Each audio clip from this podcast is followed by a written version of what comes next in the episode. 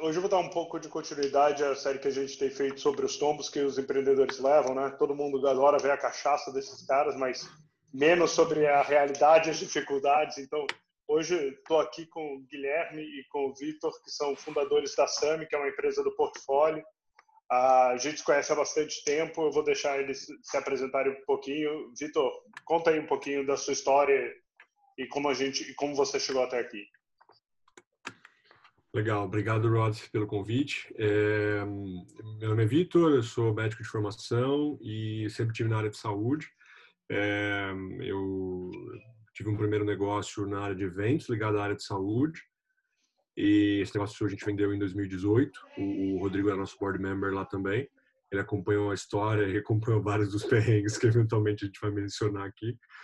É, e e não, esse, eu vendi esse negócio em maio de 2018 e foi um, alguns meses antes eu estava no board de uma empresa, é, quase que como CEO interino lá, alguma coisa assim.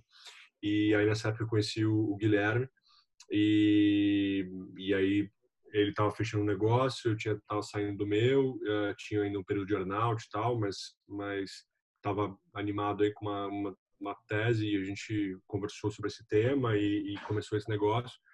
Uh, inicialmente ele ele full time e eu terminei meu earnout uh, na empresa que comprou minha primeira empresa e aí em seguida me juntei a ele no, no final do ano passado.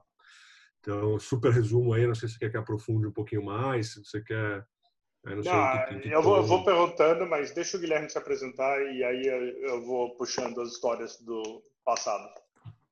Tá bom.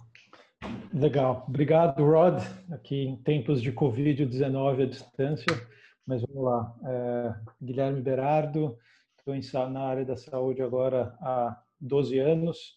Comecei minha carreira no mercado financeiro e aí comecei a empreender em 2008 montei meu primeiro negócio na área de saúde, é, fiquei lá, é, ainda continuo como sócio desse negócio, mas fiquei como executivo até 2014. Saí, montei um segundo negócio na área de saúde, errei em algumas coisas aí na estratégia, mercado e tudo mais, timing, quebrei. quando estava quebrando, conheci o Vitor e dali, numa padaria, surgiu a Sami rápida intro aqui do meu lado. Legal. Antes da gente entrar em Sam, eu quero cobrir um pouquinho esse passado de vocês, né? Porque vocês dois tiveram uma primeira empresa de sucesso, depois uma empresa que não foi tão bem assim, né? Ah, inclusive eram competidores, né? Estavam exatamente no mesmo espaço e resolveram montar um negócio junto. Ah, me conta um pouquinho por que, que vocês resolveram montar a Sami juntos, o que, que um atraiu ao outro nessa jornada? Vai lá, Vitor. Legal. É, ah, o, e aí acho que eu vou começar de trás para frente, né? Eu acho que quando a gente estava em, em, negócios concorrentes, né? É, eu estava ajudando uma rede de clínica chamada Minuto Med, estava ali como CEO part-time, né? Se é que esse negócio existe. E, e o Guilherme estava como CEO da Doutor Agora e a gente tentou discutir ali juntar os negócios, né, como uma, uma opção de viabilizar, né, e crescer mais rápido. É, e esse negócio, essa negociação acabou não indo para frente, foi acho que positivamente, né, porque os boards estavam bem cansados, o cap table estava já, né, é, bastante estragado talvez dos dois lados, tal.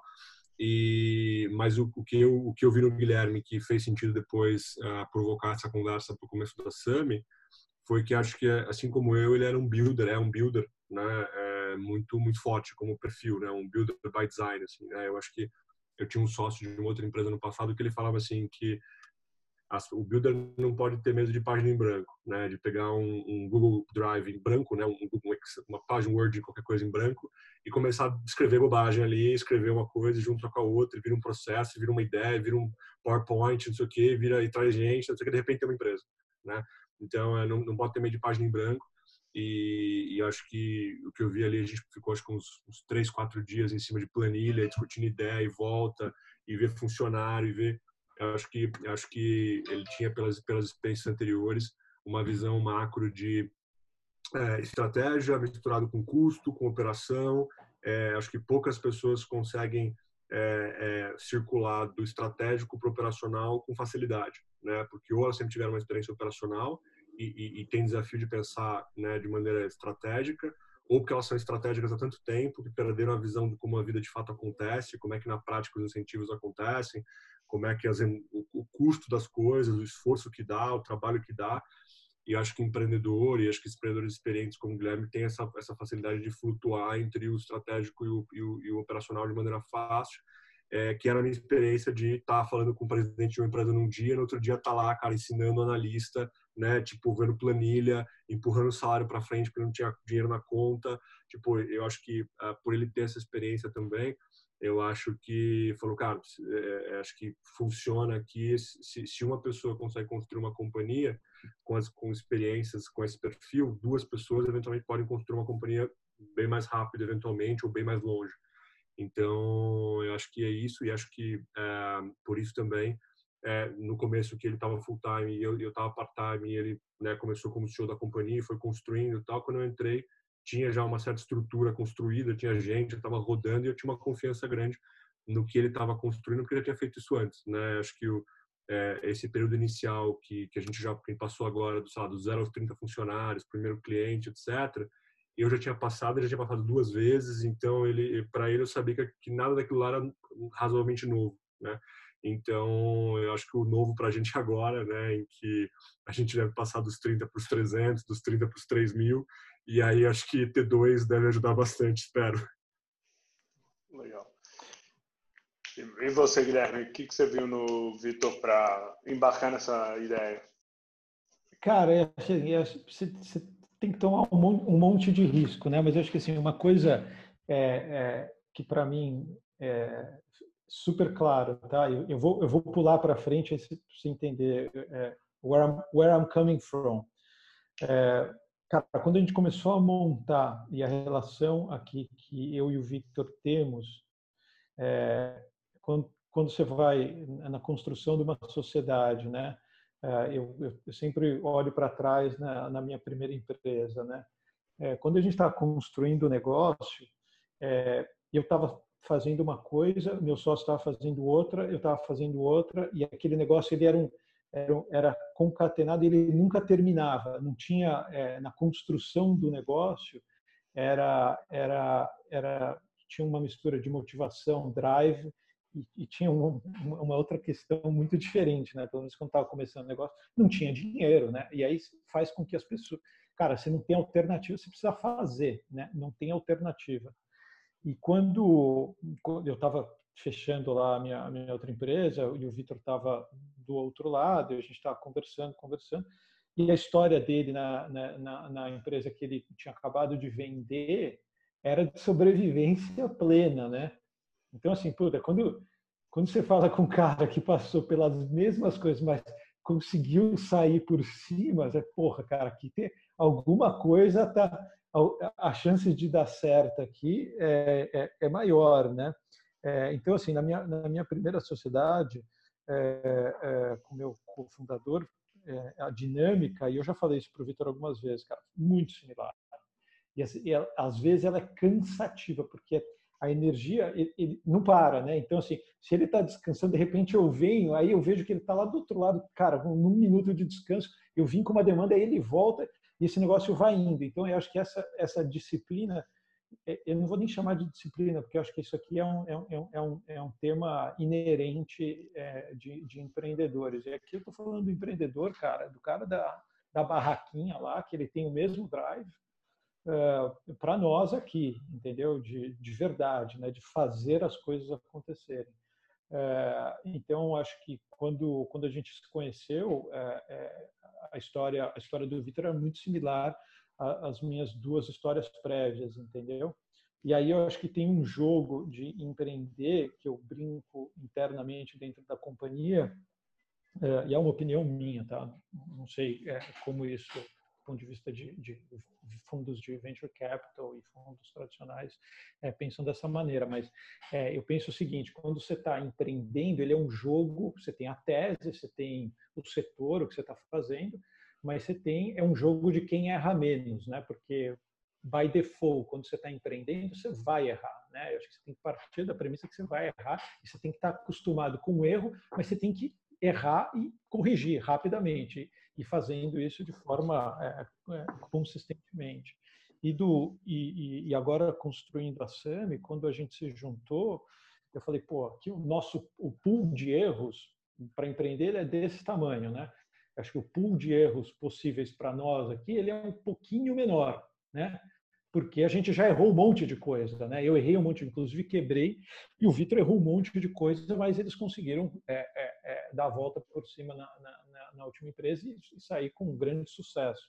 Uh, então, acho que a combinação de olhar e falar assim, cara, tem aqui experiência suficiente é, erros o suficiente para aumentar o risco de sucesso, a chance de sucesso. Eu acho que foi mais ou menos essa essa essa abordagem aqui inicial que é, me motivou bastante em seguir em frente e construir a SAM. Então.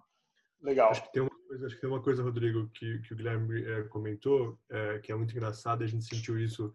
A gente passou uma semana em Nova York no final do ano, uma ou duas. Ele passou, acho que mais do que isso, e uma semana em São Francisco né, no final do ano, ficou umas duas, três semanas nos Estados Unidos no final do ano fazendo fundraising, né, conversando com fundos, começando a preparar terreno para fundraising futuro, etc. E, e, era muito engraçado porque, cara, dormindo, acordando cedo e dormindo tarde toda noite, é, e, e, dormindo dividindo o quarto de hotel e cara um trabalhando do lado outro trabalhando do outro mandando e-mail fala. A gente quase não desligava exceto para dormir mas tinha uma alternância de energia engraçada assim de força porque às vezes estava numa reunião um já estava acabado, não aguentava mais fazer pitch, tipo, já não sabia mais onde estava, que cidade estava, e o outro estava tipo on fire, disparando, blá blá blá. Aí na outra reunião era o outro que estava tipo cansado, de saco cheio, eu falei, esse fundo não vai dar em nada, e o outro estava tipo on fire, disparando. Aí chegava numa outra reunião, eu falava assim, e cara, tem duas reuniões no mesmo horário ah, fica aí, você vai numa, eu vou na outra. Tipo, e, e, assim, ele fazendo pitch para um private equity enorme e eu numa, num café com um advisor que ajudou um cara a fazer fundraising. Tipo, a gente correr, ah, se encontra em tal lugar. Tipo assim, é, então acho que é, é essa, essa, essa manutenção da, da energia da companhia, né? Por pessoas que têm um drive comum e estão empurrando, tipo, no matter what. E, e, e, isso é uma coisa que eu sempre percebi em negócio, é, e pensando nessa coisa da página em branco que vai virando uma empresa, você acorda de manhã, você começa a trabalhar e constrói um pouquinho. Aí vem o outro, acorda de manhã, começa a trabalhar e constrói um pouquinho. E constrói um pouquinho, um pouquinho. É, seja um pouco mais devagar, um pouco mais rápido, o importante é que esteja indo para frente. O importante é estar construindo valor, estar concentração. Você tem uma ideia de um nome de marca, naquele dia ninguém conhece aquela marca. Aí você bate, bate, bate, bate, bate, de repente alguém começa a conhecer tem um, tem um empreendedor Endeavor, toda, toda empresa que ele monta, ele manda fazer camisa e, e com logo aqui do lado, ele fica usando aquela camisa em qualquer lugar, né? Porque assim, cara, se eu não divulgar uma marca, tipo, a marca não existia, eu inventei XPTO, né? Agora eu ponho aqui, cara, sai usando, sai falando, sai isso aqui, até que, ah, de repente, 650 pessoas conhecem aquela marca e então eu acho que essa energia, essa manutenção de, de tração e trabalho e construção, acho que ajuda é, muito a você saber que a empresa está indo para frente é óbvio que você tem que ter milestone para saber se ela está indo rápido, o, que, o quanto você quer, o quanto é necessário, se o caixa está acompanhando, se está indo na direção que você quer em relação à concorrente, etc. Mas, mas acho que essa energia para a gente ficou muito clara nesse fundraiser agora no final do ano, fisicamente, visivelmente. Tem reuniões às vezes que um estava acabado e o outro estava na outra reunião troca. Então isso foi, isso foi bem engraçado ver isso na prática. Legal. Uh, e aí, conta um pouquinho o que é a SAMI, cara. O que vocês estão fazendo? Qual, qual que é a viagem agora? Conta aí, Guilherme. É... Qual que é o problema que Bom, vocês estão indo atrás? Oi? Qual que é o problema que vocês estão indo atrás? Faz, faz o pitch. Ah, então, acho que eu, eu, vou falar, eu vou falar um pouco do problema aqui, tá? É, é, bom, vamos lá. É, vou falar um pouco do meu lado, o Vitor tem, tem a opinião dele, mas a gente converge nas, nas nossas opiniões aqui do, do, problema que a gente está resolvendo, né? É, cara, a gente está olhando é, saúde do ponto de vista sistêmico, né? Quando eu falo do ponto de vista sistêmico, a gente está falando de putz, falar com o usuário final que consome saúde, falar com a empresa que contrata esse serviço e falar com o prestador que entrega o serviço né, como é que como é que esse cara entrega esse serviço e ajudar a transformar o setor aonde existe é, uma simetria de informação muito grande entre todos os participantes, existem conflitos de interesse na cadeia inteira e a gente está tentando alinhar é, interesses, num, eu diria, num com quase que um completo caos da saúde, nos interesses das partes. Então, a gente está falando aqui de paciente, a gente está falando aqui de empresa e a gente está falando dos prestadores. Né? Então, quando eu falo de prestador, eu estou falando aqui, para quem não conhece de saúde, eu estou falando dos hospitais, dos laboratórios e dos, e dos médicos. Né? A gente está construindo uma relação diferente com esses provedores de cuidado, a gente está é, construindo uma relação com as fontes pagadoras, que são as empresas, e a gente está trazendo uma solução adequada para o consumidor desses serviços e tentando alinhar essas três partes de forma que a gente traga é, talvez três itens aqui, né? Melhor desfecho clínico, melhor satisfação do cliente a um custo adequado, né? Quando eu estou falando a um custo adequado, quando você olha é, o setor de saúde nos últimos anos, você está falando de é, ajustes, é, é, reajustes de planos de saúde da ordem de 16, 17, 20% ao ano. Né? quando você olha os últimos cinco anos, é, o, o, prêmio para empresas em geral subiu por volta de 158%. Então, a gente está é, olhando esse problema e, e usando muita tecnologia para corrigir a jornada do paciente, alinhada com modelos de remuneração de uma rede prestadora que incentive a cuidar desse paciente, não uma geração de procedimentos e tudo mais, onde essa conta aumenta e, e não exista um alinhamento de interesse. É, é, e, de fato, trazer valor para esse usuário final, que é o, é o paciente. Eu não gosto nem de chamar de paciente, né, mas muito mais olhar do ponto de vista de de cliente, né? Como é que a gente entrega valor, como é que a gente conversa com esse usuário de forma que a cadeia de valor por trás, onde entrega esse serviço, esteja alinhada a trazer saúde para esse usuário. Tá? É, eu acho que é uma visão aqui um pouco macro do que a gente está fazendo. Legal. É, eu acho que é, só, talvez, é, acho que expandindo e, e repetindo, é, quando você faz uma, uma consulta é, o médico vai lá e faz um diagnóstico, é, ou ele precisa de um exame, aí ele vai lá e pede um exame. Isso, o exame vai depender do laboratório fazer o exame. Aí ele vai lá e prescreve. Vai ter que ter uma farmácia para você comprar medicamento. Aí, se você precisar ir para o hospital, tem um hospital que você vai ser atendido. Algumas dessas contas vai ter uma operadora que vai pagar, que vai ter uma empresa que vai pagar. É, e para seja para um paciente cumprir um ciclo de é, diagnóstico, tratamento e resolução do problema dele, você tem uma cadeia inteira né, é, de consultório, é, laboratório, farmácia, farmacêutico, hospital, operador, empresa que pagou. Assim, para você fechar um ciclo básico de resolver um problema de um cliente, você tem um, um monte de gente pendurada. Né? E o problema que o Guilherme falou é que esses incentivos dessa cadeia pendurada estão todos errados, porque são incentivos de volume, né, de quanto mais medicamento eu vendo, melhor, quanto mais dias o paciente fica internado, melhor, é, não é transparente, o que permite corrupção, permite uma prática, permite um monte de coisa. E a consequência disso é um custo absurdo, né? Acho que quando a gente fala de política, né, que a política não é transparente é, e que a, a maneira como o poder organizado permite corrupção, permite superfaturamento, permite gordura, tal, é, é uma coisa muito semelhante que acontece no da saúde, né? A falta de transparência, o fato do sistema ser muito complexo, o fato das pessoas terem pouco interesse em entender mais, né? O, faz com que quem entende é, e, e, mexe nos incentivos tenha a oportunidade de ter ganhos inadequados ou esconder práticas inadequadas ou mesmo não performar muito porque ninguém está olhando, né? Não é, não é que eu sou tão é, quem vai questionar minha prática médica ou, ou, quem vai olhar meu protocolo do hospital, tem o sigilo médico paciente, tem o prontuário eletrônico que é secreto, tem muita coisa que é tem segredos e são coisas é, o, o, que, o que tem o seu papel, mas ao mesmo tempo é, permitem vários, vários absurdos acontecer, é, porque ninguém está medindo, ninguém está olhando. Então, nosso objetivo com tecnologia e com mudança de incentivo é corrigir isso. É, e quem sente muito hoje isso são as empresas no custo de plano de saúde. É, o mercado de ano passado faturou 210 bilhões de reais, é, cresce 19% ao ano, o custo das empresas cresceu 158% nos últimos cinco anos, que é um absurdo, nada no Brasil cresceu 158%, especialmente nos últimos cinco anos.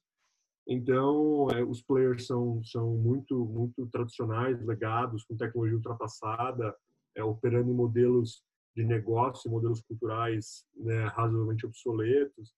Então, a gente acredita que dá para fazer diferente. Legal. E, e aí, a gente toca no primeiro ponto, né? Porque sempre que a gente fala de saúde, operadora, seguradora, nego começa falando, putz, mas não dá para montar porque precisa de muito dinheiro, né? E vocês começaram a testar as hipóteses já no CID, uh, obviamente não como uma, uma, operadora, mas vocês começaram a fazer um monte de pontos de prova. Dá para contar um pouquinho do que, que vocês resolveram fazer e por quê? Uh, Vitor, você, você quer falar aí? Acho que você vai lá.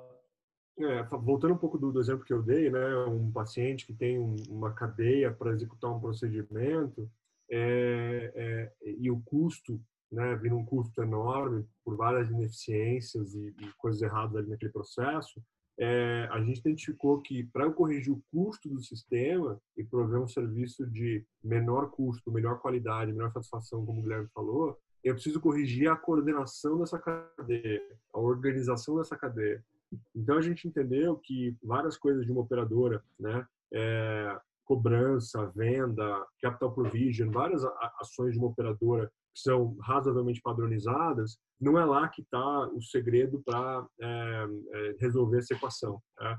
O segredo está na organização dessa unidade de consulta, de exame, de procedimento, na, na, maneira como o setor chama de coordenação de cuidado, né? na maneira como essas coisas acontecem e que se eu corrijo os incentivos que, que, que, que, são feitos ali, eu corrijo o custo do sistema, né? Então, é, a gente sempre dá exemplo de coparticipação, né, que é uma coisa que faz com que as pessoas sejam mais conscientes no custo. Se eu pago um pedaço, né, eu passo a ser mais consciente na utilização do meu plano, em fazer só as coisas necessárias. Se o médico sabe que a performance dele está sendo avaliada, ele passa a ser mais né, performático, ele passa a, a a, a, performar melhor. Qualquer pessoa que está sendo avaliada passa a ter um incentivo diferente para performar. É, quando eu mostro o preço para as pessoas, eu mostro que tem custo. Né? Tem uma coisa engraçada sobre plano de saúde, que as pessoas falam assim: ah, não, é, eu paguei plano de saúde a vida inteira e agora eu vou usar. Né? É porque eu estou agora num, num procedimento, uma doença, um exame, etc. Como se plano de saúde fosse uma poupança que você paga durante 20 anos e vai consumir de uma vez. Né? é seguro de carro, as pessoas pagam todo ano a vida inteira e não é por isso que ganha um carro no final da vida, né? Assim, não, você pagou... Não, é um seguro de 12 meses para você segurar um evento daqueles 12 meses e acabou, né? E, e não tem assim, eu ganho um carro no final. Né? E, e, às vezes em saúde as pessoas têm, têm umas percepções erradas de como é que o modelo de seguro funciona. Então, é, a gente tem estudado algumas coisas sobre insurance design e, e sobre as insurtechs né, que tem no mundo hoje, mudando os produtos de seguro e mudando é, então, eu, a gente foi no, no, no, processo central de onde o custo surge, que é na coordenação. Né? E aí a gente buscou criar uma solução de, de atenção primária digital, atenção integral digital, coordenação digital, em que tivessem princípios de telemedicina, atenção primária, análise de dados, que não são é, é, ciência de foguete, mas que raramente conseguem ser bem, bem aplicadas e muito menos ser aplicadas em escala. Né? É, os concorrentes nossos é, que têm alguma coisa nesse sentido têm pequenas experiências, pilotos, e que em geral muda um gestor, ele desfaz, começa de novo, é, ou tem dificuldade de é, é, levar aquilo em escala para uma, uma, uma, corporação grande, tem que mudar contratos com milhares de fornecedores ou de clientes. Então, é, em geral, muita gente experiente que concorda com a gente né, tem um viés aí de seleção, mas muita gente experiente concorda com a gente acha que é mais fácil fazer do zero do que mudar um player tradicional. Então a gente achou que o MVP podia ensinar as coisas e depois a gente expande isso para um produto mais completo. Só para garantir que todo mundo entendeu, o que vocês fizeram foi pegar essa unidade de coordenação e prestar as a service para outros caras, porque você falou, se isso aqui funcionar e a gente efetivamente conseguir reduzir o custo dessas outras operadoras ou, ou ambiente de saúde. Isso aqui vira o cornerstone da minha estratégia de criar um operador em cima disso. É, é isso? Isso aí. Exato. É isso aí. Exato. Legal. A gente fez. E, e, uma das coisas que vocês fizeram diferente dessa vez foi fazer com o investidor, né? Desde o começo. Vocês falaram, putz, primeira e segunda vez foi muito scrap, muito na raça, né? Uh, muito sangue e suor, e agora vocês trouxeram uh, investidores já desde o começo, né? Uh, por que, que fizeram isso? O que, que foi diferente? Como é que tem evoluído? O que, que é prós e contras de fazer dessa forma? Uh, falar um pouco aqui do, do meu lado. Né? Na minha primeira experiência foi é, é, grana all-in, é, família, cachorro, gato, papagaio. Foi, foi realmente é, é, bem, bem, bem difícil na minha primeira experiência.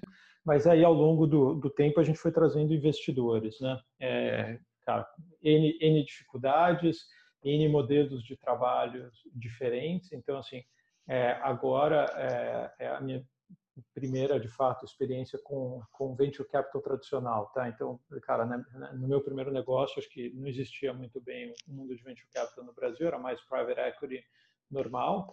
É, minha primeira rodada de investimento foi mais um, um club deal, e, e, e, dali foi andando, é, seguindo outros passos, mas não o modelo tradicional do, do mundo de, de tecnologia. Né? Na minha segunda jornada também foi um foi um club deal, mas aí com investidores já muito mais qualificados, é, é, mas ainda não no modelo no modelo VC tradicional, né? Uh, mas assim tive diversos desafios aí nas, nas duas empresas, né?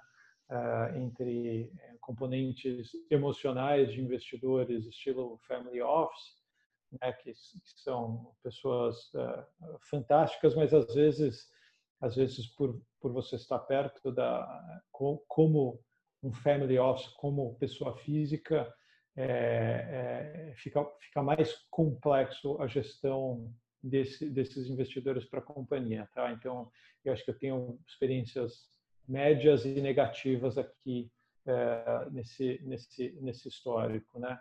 É, mas em geral uh, uh, tive é, alguns investidores com mais ou menos dificuldade de, de, de tratar. Né? Agora, na, aqui na SAMI, de fato, para mim, tem é a primeira experiência com VC mesmo, tradicional, desde, desde o início, né? Uh, tem sido, acho que é uma abordagem diferente, é, tem sido uma abordagem mais construtiva e mais clara de, de longo prazo, né? Uh, eu acho que eu tive muita, talvez o Victor tenha tido essa situação também, mas eu, eu e acho que no, no mundo de VC também essas situações acontecem, né? mas é, muito vivendo nos, nos, próximos 30, 60 dias. Né? E aí, quando você está numa companhia que vive nos próximos 30, 60 dias, você não tem uma companhia, cara. Assim, é, é, essa é a minha opinião. Né? A não ser que você já esteja numa companhia minimamente consolidada e que você tenha um estrangulamento de caixa. Né? Aí é uma situação diferente.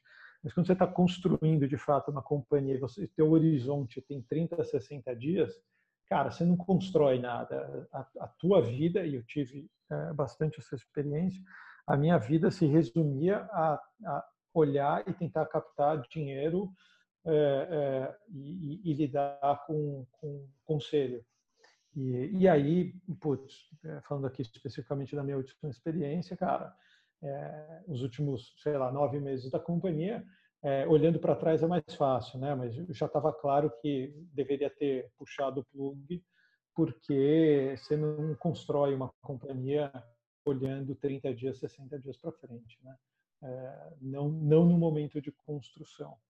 É, mas, enfim, agora acho que a gente tem uma dinâmica diferente, não que essa situação não possa acontecer novamente, mas é, eu acho que a abordagem institucional desde a largada, ela, é, ela, é radicalmente diferente do que a abordagem de você fazer, mesmo com um investidor qualificado, uh, ele sendo na pessoa física, a não ser que ele tenha tido experiência com no mundo de venture capital, ele se comporta muito emocionalmente e, e, e aí acho que você tem impactos na gestão da, da companhia, na construção da companhia, que em geral são são negativos. Então acho que precisa é, é, pensar bem na hora de, de captar investimento na largada, tá? Mas minha opinião aqui.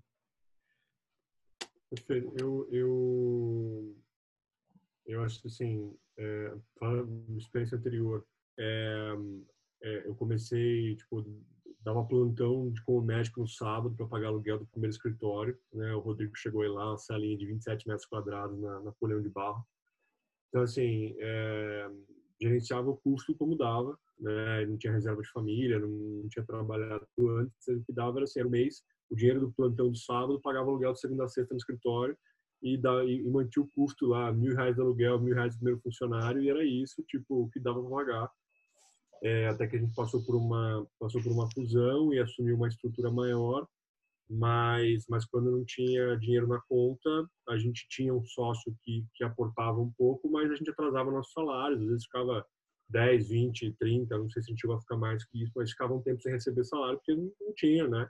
E, e, aí dava plantão para né, ter como sobreviver tal, não sei o quê. É, até que chegou uma hora que também não dava para dar plantão mais, porque a empresa estava crescendo, estava ocupando, e aí tinha que se virar com o que tinha ali no caixa. É, com VC é diferente, e aí por que é, estar com VC? É, eu acho que tem, um, tem uma certa, é, certo, vou dizer misticismo, mas tem uma certa aura, né, uma, uma coisa em torno de venture capital, de tech, está ligado a alto crescimento, a, a, explosão, né, aprendizados né, de, de, alta produtividade, alta performance e tal. É, e acho que isso atrai a atenção de falar, poxa, será que um fundo vai me ajudar a ir além e a, e a construir uma empresa realmente muito grande, muito rápida, etc. Então, acho que a atração de estar com o VC, né, ou do porquê a gente olhou e falou, cara, vamos falar com os VCs, é, eu acho que tem um pouco disso. Eu acho que a gente sabia que a gente queria construir algo grande e, e ter capital acelerava as coisas. Né? É, ao mesmo tempo, uh, a questão de, de estar num portfólio de empresas em que você pode trocar coisas, em que você tem experiência com outras, que não só o fundo vai te ajudar a crescer, mas eventualmente empresas daquele portfólio podem te ajudar é, com aprendizados, com troca de informação, né, os grupos de WhatsApp, etc. Fazer parte de um, de um clube que está numa missão semelhante, troca conhecimento para aquilo. Ao mesmo tempo, tem coisas muito práticas, né, que eu acho que é, depois que a gente já passou, né, por alguns ciclos, ou pelo menos um ou dois ciclos, já, assim, do zero ao funcionário, sei lá, 10, 15, 20, 30, ou primeiros 50 clientes, o primeiro X você já passou, é, você não quer sentar né, num escritório, um, olhando para a cara do outro e falar, e aí, hoje quem vende? Sou eu ou é você, né? E aí, vamos contratar o que hoje? Um analista? Né? Você quer, você quer poder passar aquela fase um pouco mais rápido, que você já passou por aquilo antes, né? É jogar um videogame que você já, já passei por essa fase, deixou de logo para a fase nova, né?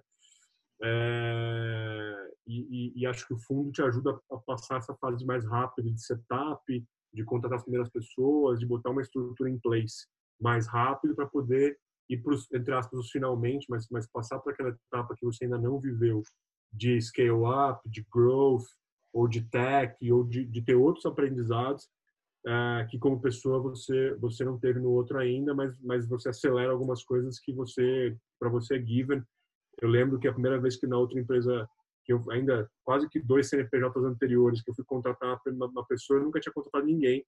Aí eu lembro que eu tinha fechado com a pessoa, liguei pro Rodrigo falei, Rodrigo, é, fechei aqui, como é que eu contrato? Aí ele falou assim, ah, tem carteira de trabalho? Tem. Pede a carteira de trabalho dela e manda pro contador. Falei, beleza, aprendi a contratar. Próximo, né? Próximo challenge, né? E aí você vai aprendendo, aprendendo, aprendendo, aprendendo. E aí quando você vai fazer isso de novo, você fala, peraí, né? Não vou ficar lá na carteira de trabalho pela milésima vez. Pois eu posso ter alguém para isso e eu vou, eu vou aproveitar os aprendizados, os relacionamentos anteriores para crescer essa empresa mais rápido. É, e as coisas que são mais operacionais, aprendizados que a gente já teve, acho que é uma coisa, é, isso também acelera para um empreendedor que não é a primeira vez e que, e que tem coisas ali que ele já fez. É, eu acho que tem uma realidade que é ah, quando você está vendendo ali 30 plus, que você já tem esposa, eventualmente já tem filho, já tem coisas, você começar a empreender tipo sem salário, ganhando tipo mil reais, dois mil reais por mês, como você faz quando você tem 20 anos, 17 anos de idade, não cabe mais, né? Assim, é, seria você ter uma experiência em qualquer empresa você poderia ganhar, tipo, 30, 35, 40, sei lá, X mil por mês. E aí você fala, não, não, não. Você fala para tua esposa, não, eu vou empreender de zero de novo durante 12 meses sem salário. É, e, e, tipo, não é uma negociação fácil em casa também, acho que em, casa nenhuma. É, então, acho que você tava esse back também te permite foco, te permite falar, cara, não estou ganhando 50 para outro lugar, mas eu estou ganhando o mínimo que eu tenho aqui para poder sobreviver e focar no negócio e, e, não consumir minhas economias em casa, não ficar preocupado, né, porque a família não sabe né, o que vai ser amanhã e tal.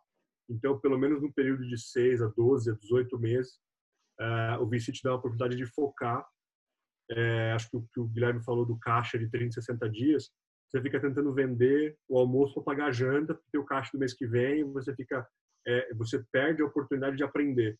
Sabe aquela coisa que o pessoal fala que quem trabalha muito não tem tempo de ganhar dinheiro, né?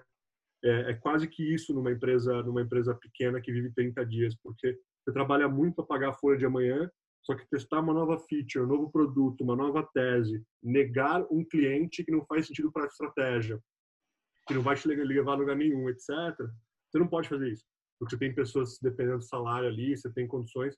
Agora, quando você está numa empresa venture back, você tem essa essa possibilidade de, de, de negar coisas, de focar, de escolher.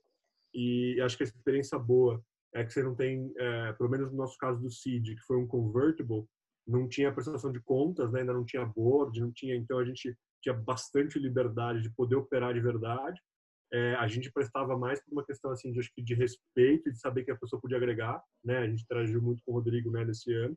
É muito saber que, poxa, a gente está com uma dúvida, a gente quer a tua opinião, a gente quer aprender, a gente quer saber como é que é, como é que as outras 10 startups do portfólio fazem, porque você quer ter uma direção ali, muito menos uma, puxa, eu preciso lá agora passar o relatório, né? Quando mandaram a planilha de KPI para a gente, acho que a gente não preencheu até hoje. Comenta um pouquinho como é que é esse trabalho, como é que como que você se relaciona com os fundos? Acho que o primeiro, a gente tem, falando de VC especificamente, a experiência de um ano que a gente teve agora, né? É, é, no caso de um convertible, né, que não tem direitos, né, não tem nem, né, antes de estar convertido, acho que não tem information rights, não tem board seat, não tem nada. Tem, é... tem information rights, não tem information tem rights. Information rights, então, tá, então tudo bem.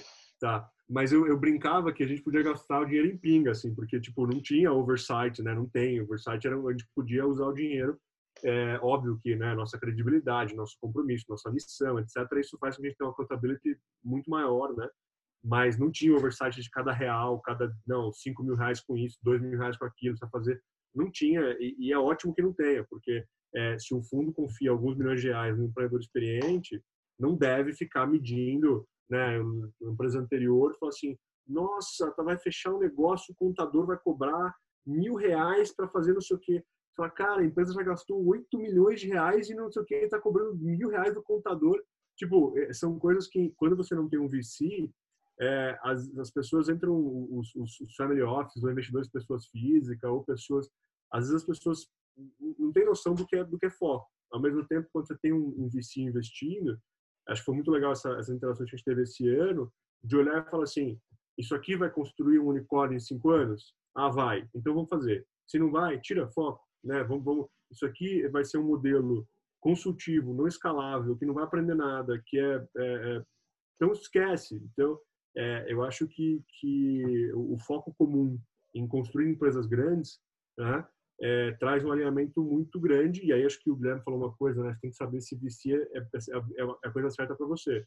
Se você não quiser uma empresa grande, se você não quiser falar sobre eventualmente ter que vender a empresa algum dia ou ter que trazer outros investidores, se você não quiser dividir poder, se você não quiser, né? Então não, não, não trabalhe com VC, né? É, agora, se você quiser construir uma empresa grande, se você quiser é, é, mudar uma indústria, se você quiser criar um negócio de impacto relevante num tempo curto, aí você sabe que o VC vai estar alinhado com você, é, os bons VCs, né? Então, acho que sobretudo a experiência foi muito boa. É, acho que uma, uma, um fato é, que o Rodrigo comentou é, é, é, sobre conhecer os investidores, né? O fato que, que eu já conheci o Rodrigo antes, né? É, facilita muito, né? E, e, foi uma das, das razões também da gente ter escolhido da Redpoint participar, porque a gente já sabia o que ia esperar, já sabia o que ia vir, já conhecia o Rodrigo, já conhecia, conhecia um pouco do Manuel, um pouco do Pripa, já conhecia o Anderson. eu conhecia, eu conhecia, eu conhecia todos os sócios da Redpoint antes de entrar, então facilita bastante, né? É, esse relacionamento, né? Então, acho que esse é um ponto é, fundamental. E, e, aí você toca num ponto importante, né? Você teve experiências boas uh, e ruins com, com investidores. O que vocês aprenderam nessa jornada até aqui, né? Uh, que o, seria bom os outros empreendedores saberem e, e, e se preocuparem quando estiverem falando com o investidor.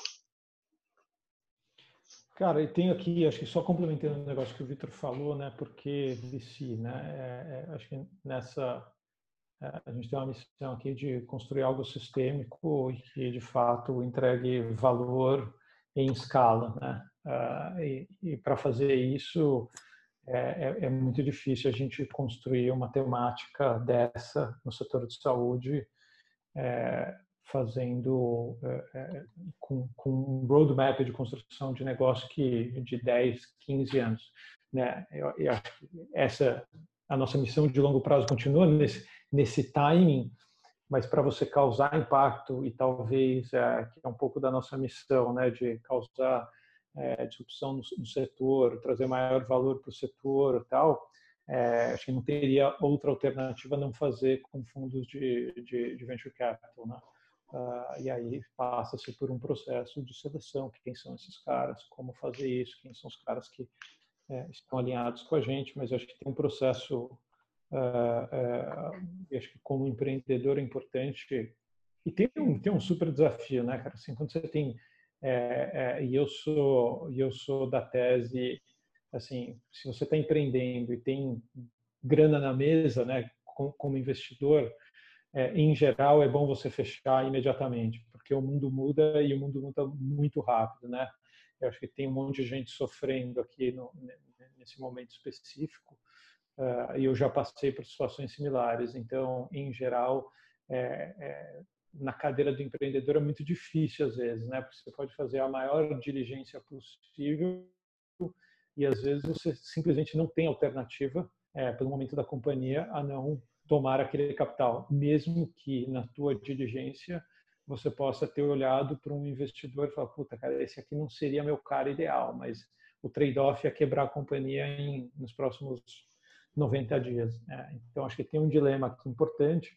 É difícil é, é, é fazer essa diligência que você nos questionou aqui, que o Victor estava mencionando.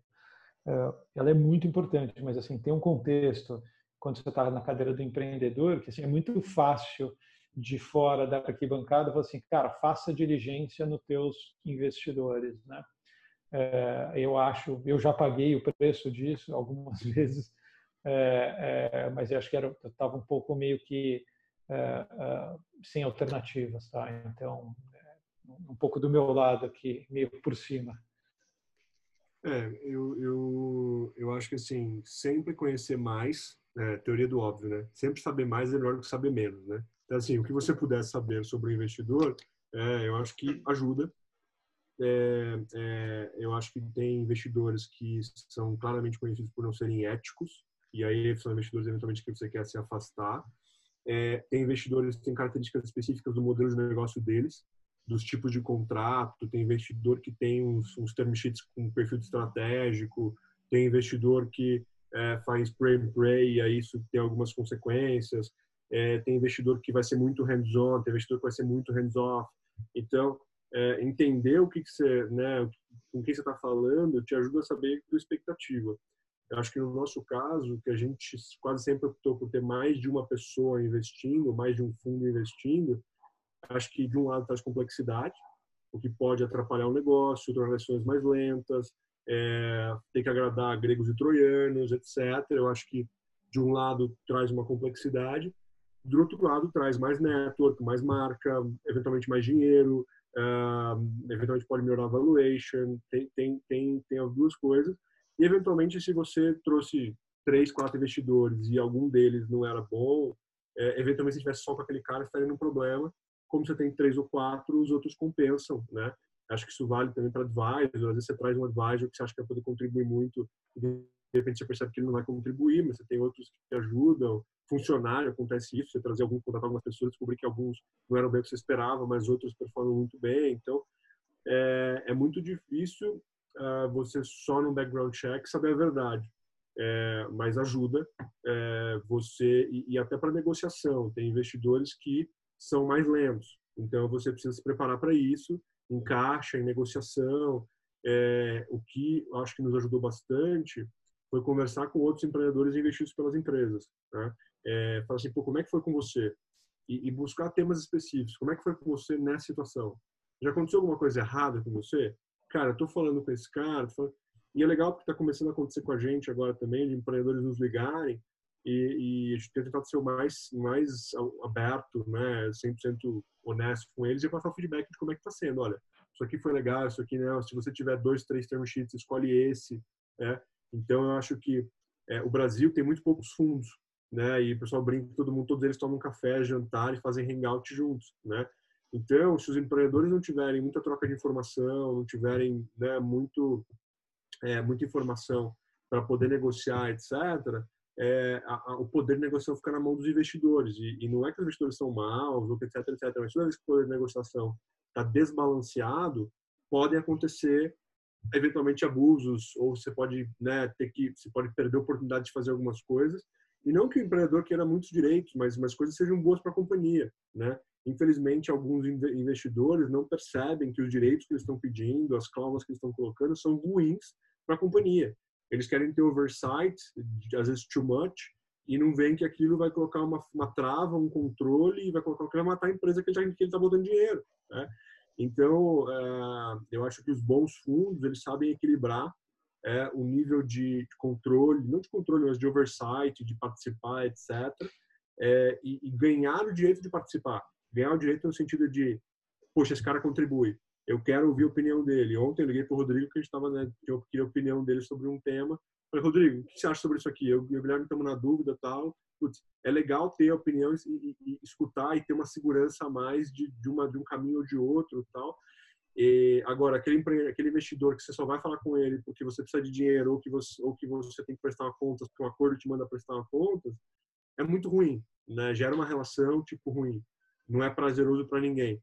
Mas, infelizmente, alguns investidores menos maduros como investidores ou menos maduros emocionalmente, às vezes demandam esse tipo de. E, e aí, uh, você tocou num ponto de pessoas, né? E, e, isso é uma das coisas que eu acho muito legal do que vocês fizeram. Vocês começaram construindo um time super sério. Uh, conta um pouquinho de, de por que, que vocês tomaram essa estratégia, como é que é a cara desse time, quem são as pessoas envolvidas e por que, que vocês trouxeram elas para dentro tão cedo. Uh, eu acho que ali eu volto no, no, no, começo da nossa conversa lá, né? De é, a, a gente tinha uma visão do que nós queríamos fazer, é, e aí eu acho que talvez é, por, por, um pouco mais de, de experiência, para a gente era absolutamente claro que o tamanho do problema que nós queríamos atacar não era eu e o Vitor yes, somos empreendedores aqui de segunda, terceira viagem e vamos resolver um problema desse tamanho. Então, acho que a primeira coisa era é, era essa premissa que para nós era muito claro que a gente precisava de pessoas brilhantes, né? É, então foi um pouco da abordagem inicial nossa. É, de, eu, eu, tenho na minha cabeça aqui, né? Pessoas brilhantes fazem coisas brilhantes. Eu acho que talvez tenha sido até o, o, o Manuel, cara, que, que tenha falado, ou o Anderson, um dos dois, eu não lembro, mas quando a gente estava começando a relação... Acho que o Anderson. Cara, é, talvez o Anderson. Fez um, falou um negócio que agora eu estou percebendo, né? É, falou, cara, você não vai, você não tem ideia do que é trabalhar com pessoas boas. Cara, agora eu posso te falar que eu sei o que é trabalhar com pessoas muito boas. Então eu, eu brinco com o Vitor lá, cara, às vezes eu olho para o lado e falo, caraca, me olha essa galera aqui. E a turma é muito fera, né? É muito fera e muito fera e com, e com propósito. Então eu acho que a gente construiu uma, ali uma combinação muito boa. É, é, realmente, cara, eu falo muitas vezes, né? Eu acho que a gente tem categoricamente o melhor time de saúde do Brasil. É uma turma muito motivada na missão especificamente é, mas com muita experiência, muita experiência, muito track record ali. E assim track record tem track record de empreendedor, tem track record de executivo, tem uma combinação de talvez, sei lá, 70% do nosso time, 65, 70% do nosso time seja pessoas, são pessoas que não são da área da saúde, 30, 35% são pessoas que são é, profundos conhecedores do sistema, mas muito críticos do sistema atual. É, é, então acho que foi essa abordagem aí que, que nós é, esse foi o nosso modus operandi desde o começo e, e aí Mas tangibiliza para mim, o que é uma pessoa muito boa para você? Acho que quem não conhece o time talvez não tenha ideia do calibre do pessoal que vocês trouxeram tão cedo. Conta para cara, gente. Eu vou, assim, cara, pensa numa tarefa. Eu vou tentar ser simples aqui, Rod, mas assim, é, é, é a diferença entre, eu estou refletindo aqui em experiências passadas, né? É a diferença entre você fala, cara, vamos fazer uma análise aqui, cara, me manda uma apresentação, me manda um material, cara, me manda qualquer coisa. Entre você olhar qualquer coisa que você recebeu do teu time executivo e você tem que gastar 40 minutos ajustando aquele material para você tentar fazer sentido do que, que, veio ali, ou que você precisa fazer uma apresentação para um, um pitch comercial, você precisa levar para investidor. É, e, e, então, assim, hoje muitas vezes, eh, às vezes eu recebo material do meu time, eu falo, caraca, não precisa fazer nada. Eu falo, puta, cara, eu, eu não faria melhor, entendeu? Então, tentando tangibilizar aqui do ponto de vista prático do dia a dia, entendeu? É um pouco do, fala assim, cara, turma, a gente precisa fazer isso, cara, puta, passa 24 horas, me aparece 15 cenários, é, cara, duas, três recomendações, aí você olha e fala, puta, cara, como é menos difícil, entendeu? Ou, ou, aliás, eu não diria menos difícil, muito mais fácil, é mais prazeroso, entendeu? A qualidade do trabalho que chega na tua mão, você fala, puta, cara, isso aqui é, é fantástico. Então, é, essa é a minha, minha opinião aqui do tema. Mas não é o trabalho do estagiário, né? Vocês trouxeram, putz, a diretora médica da Mil, vocês trouxeram como advisor o cara que era CEO da Mil, o, o, cara de tecnologia também era super gabaritado. O advisor que vocês trouxeram de tecnologia era o cara que foi CTO da Oscar. Eu, eu acho que quando a gente não tangibiliza, né, e fala, putz, é esse tipo de cara que vai mover, uh, eu vejo muita gente contratando gente inteligente. Gente, e quando a característica mais importante do cara é que ele é inteligente, significa que ele não tem a experiência necessária. E vocês foram atrás de gente muito experiente, né? Para mim, isso é super importante. É, é, é, isso aí.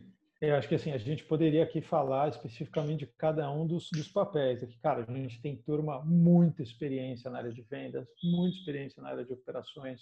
Então, assim, nego que carregou piano com força mesmo, nego que escalou empresas, assim, acho que tem várias empresas aqui conhecidas da, da onde, da onde é, os nossos executivos vieram é, seja de empresas de tecnologia, empresas é, fintechs, empresas com altíssimas taxas de crescimento, empresas gigantes. Então a gente fez um mix é, porque, é, é, como eu falei, é, cara, a gente tem um problema enorme. para resolver esse problema não, não seria eu e o Vitor, e a gente precisava de um mix de experiências de tal forma que a gente não só eu e o Vitor, mas que as pessoas em volta olhassem e falassem, cara, daqui vai sair alguma coisa bacana. Então, acho que é, talvez seja, seja esse, esse modus operandi. É, eu acho que pessoas é um tema extremamente complexo, né? É, falar que é uma pessoa boa, putz, é, é muito difícil. É, definir, falar, olha, é isso ou é aquilo.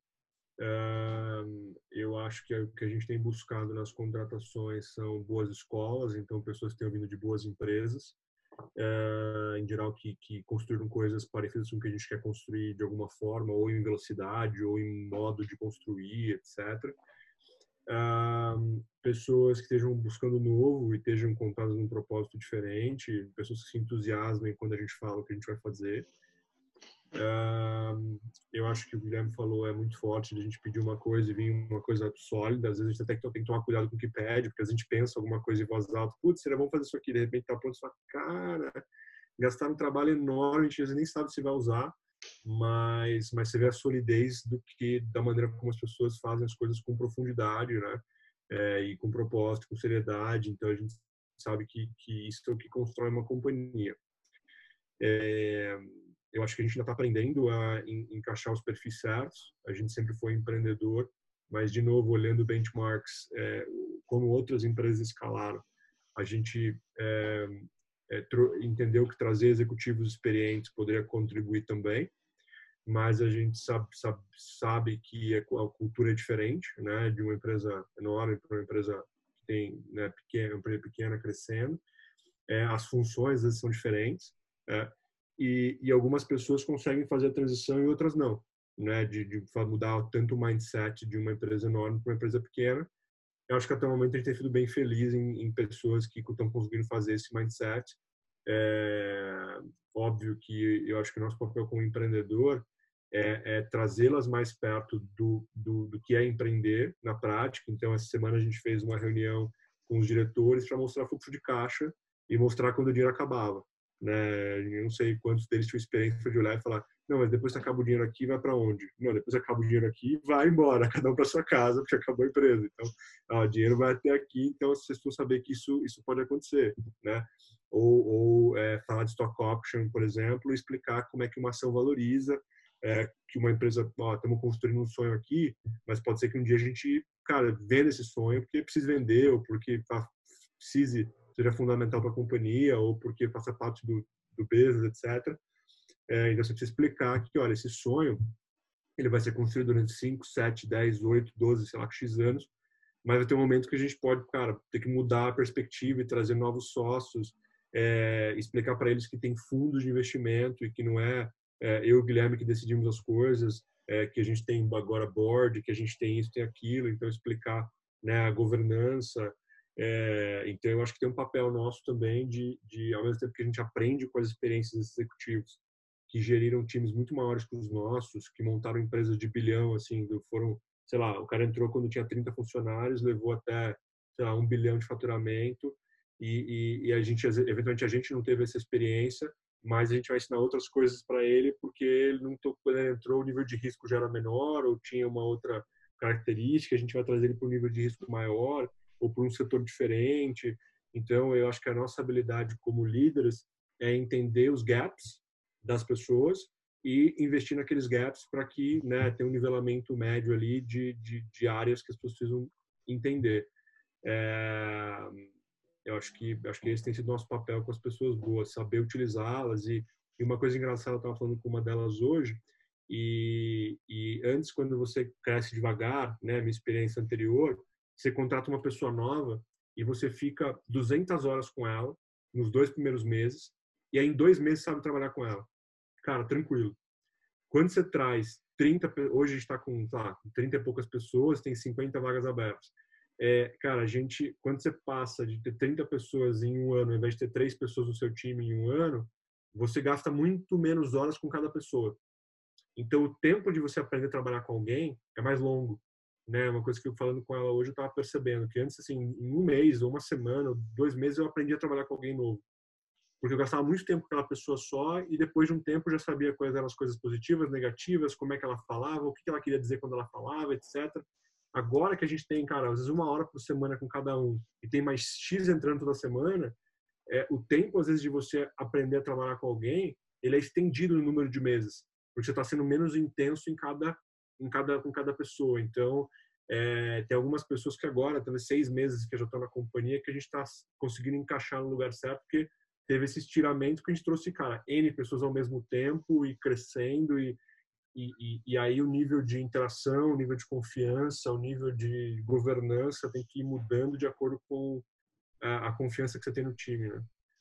Legal. E agora, encaminhando aqui para a parte final, conta um pouquinho do momento atual, uh, de o que, que tem para frente.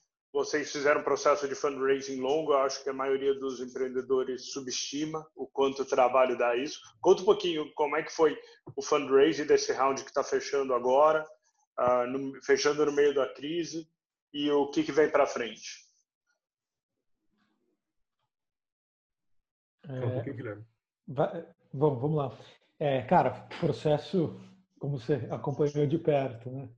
Um processo, obviamente, né? O processo de, de fundraising é sempre um processo que dificilmente o empreendedor tem controle, né? Eu acho que é, a, a única forma que você tem de minimamente direcionar o processo é que você construa um cenário minimamente competitivo, né? A gente tentou é, mirar essa essa direção, mas de fato é, a gente imaginou olhando aqui do, do início ao fim, a gente está falando de seis meses, né, Vitor? Eu acho que foi.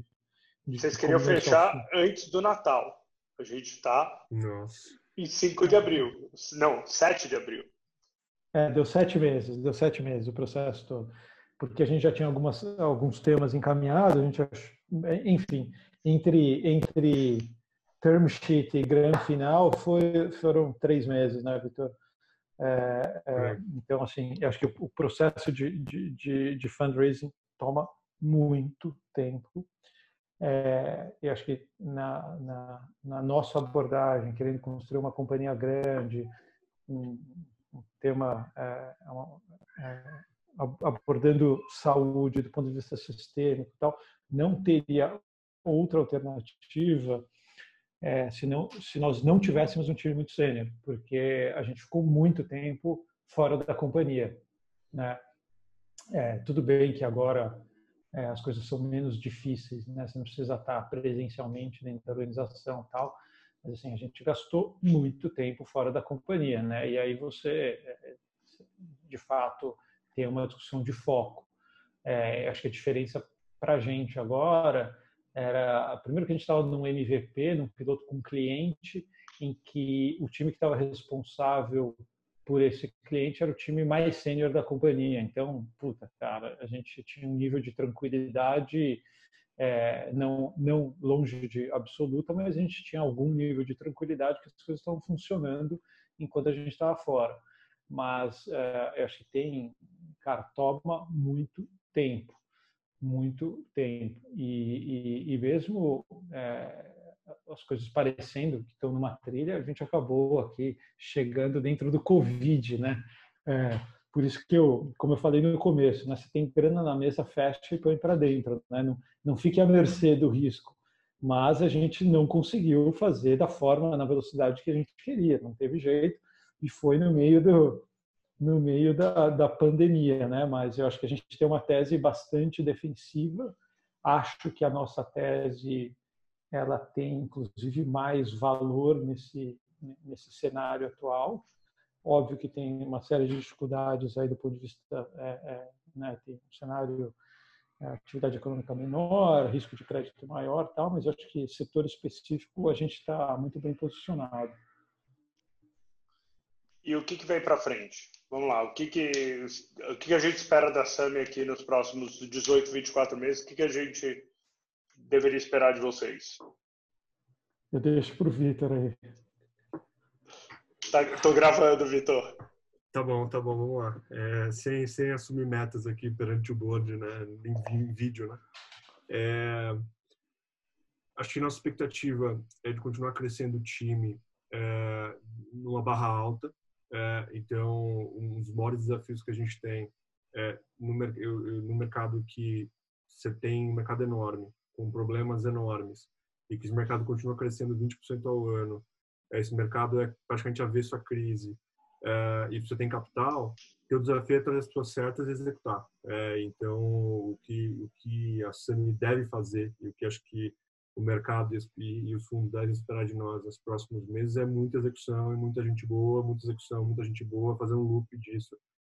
É, e quando a gente fala de produto, é, eu acho que com uh, mais capital e um produto de operadora é, é, sólido, que a gente possa ter um pouco mais de independência para crescer mais rápido. A maneira como a gente tem desenhado a tese é uma maneira de, de que internamente a gente consiga produzir o crescimento é, sem ficar dependente de grandes players ou de situações específicas tal e, e, e isso faça com que é, tendo um bom time executando bem se eu não sou dependente de, de fatores externos de grande relevância eu consiga ter uma segurança maior no crescimento e, e se o crescimento não está acontecendo alterar internamente na direção certa então, eu acho que os próximos meses vão ser de bastante crescimento, bastante entrega de produto A gente tem visto as nossas soluções, as primeiras soluções digitais saindo muito legais.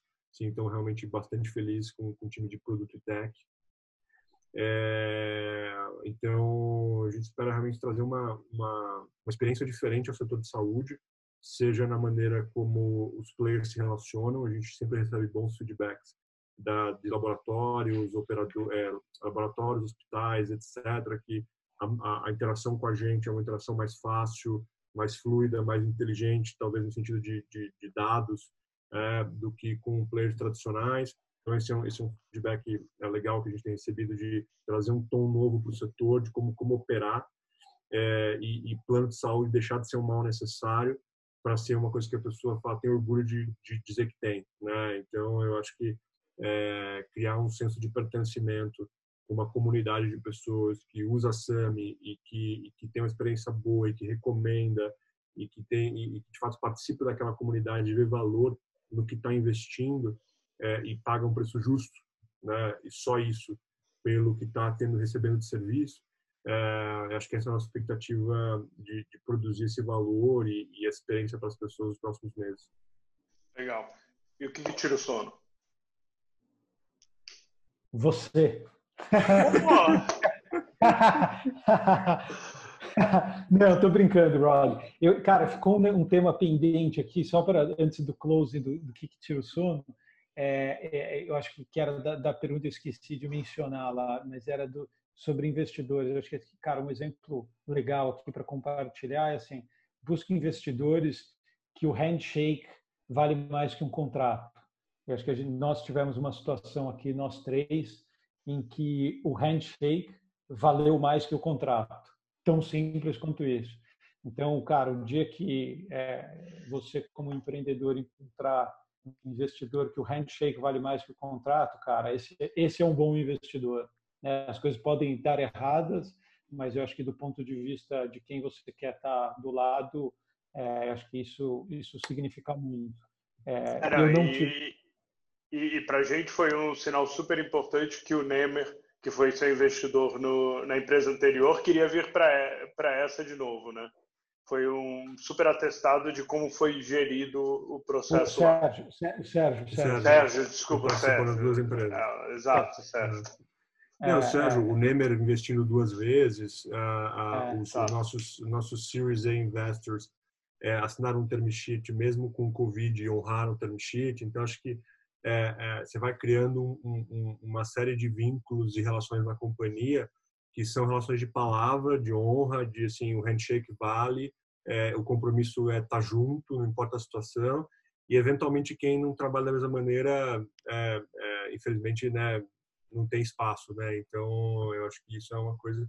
Acho que para mim o que não, o que tira o sono, é, acho que é ainda o tema de pessoas, porque a gente tem um time excepcional mas vai precisar ter muita gente para construir esse negócio ainda. Então, uh, para mim, uh, eu, eu, eu, antes de dormir, eu faço 10 filtros de LinkedIn para olhar e falar assim, o que tem de bom que a gente ainda vai precisar, porque sabendo que é um... Eu, eu sou o cara que manda LinkedIns aleatórios para as pessoas, falar, olha isso, olha aquilo, olha isso, olha aquilo. E, ao mesmo tempo, o cara que fala, e aí, como é que tá indo, como é que foi, como é que tá a performance, o que você acha, é, para dar feedback, para estar tá junto, porque são as pessoas que vão construir a companhia e, e é, me preocupa muito menos é, mercado, concorrente, investidor. Acho que é, é, preocupação com, com, as pessoas, as pessoas estarem bem, estarem felizes, a gente não perder pessoas boas, é, as pessoas estarem né, satisfeitas performando. É, eu acho que acho que esse é para mim é o que tira o sono. Eu, cara, eu acho que eu, eu falaria as mesmas coisas, né? acho que a responsabilidade com, a, com com as pessoas. Eu tenho duas coisas que me tiram sono, né? Primeiro é, é, é a responsabilidade com as pessoas que fizeram movimentos de vida para se juntar às nossas maluquices aqui, as nossas ideias malucas. Então, assim, pessoas, cara, com carreiras de sucesso, empresas de sucesso, com remuneração alta, tomando um risco enorme para se juntar a gente. Então, isso para mim me tira o sono loucamente e me tira o sono também a responsabilidade que a gente tem com os nossos, com os nossos investidores. Né? Eu acho que esse handshake é, ele é válido dos dois lados. Né? Acho que é um, é, eu diria que é um, é um compromisso que nós temos com as pessoas e com quem nos quem acreditou na gente do ponto de vista assim put your money where your mouth is, né? Então assim quem veio lá e falou assim não a gente acredita e a gente está aqui é, é, é, aportando capital nessa nessa missão. Então acho que para mim seria essa, a combinação dos dois, né? A responsabilidade com as pessoas que fizeram movimentos de vida para se juntar a gente e, e, e também com, com, os nossos sócios, né? E, e, acho que no final do dia, ainda no nosso produto final, a gente não está operando, mas é, a, a, o que vai me tirar o sono vai ser o cliente final, né? Como é que a gente entrega valor radicalmente diferente e mais alto do que as alternativas existentes. E o caixa, né? Sempre o caixa, né? O caixa sempre tira o sono. Por enquanto ainda não. É, é default, né? Caixa, caixa, caixa é. default. É todo super dia. legal, gente. Pô, super obrigado. São nove horas da noite de uma terça-feira qualquer. Ah, em breve vocês podem anunciar o round, então super feliz de ter trabalhado com vocês até aqui, feliz com o que a gente ainda vai construir. Agradeço pra caramba. Ah, querem deixar mais uma última palavra? Não? É, eu, cara, é, não, acho que não, cobrimos todos os tópicos aqui. Mission driven, né? Tem uma missão. Acho que quando você tem uma missão, as coisas são menos difíceis. Ah, eu acho que é, junto com a vem a coerência, né? De você é, é, fazer as coisas é, com propósito e que as coisas que você faça sejam coerentes com o que você está fazendo, de fato é, seja autêntico. É, eu acho que esse é um, esse é um ponto bastante importante é, de alinhar a missão com as pessoas. É importante que a companhia seja coerente com o propósito a qual ela se propôs. Super legal, gente. Super obrigado. E se você tiver comentários, quiser mandar perguntas, manda aqui embaixo e a gente vai conversando. Valeu. Obrigado, gente. Brother Rob. Brother Rob.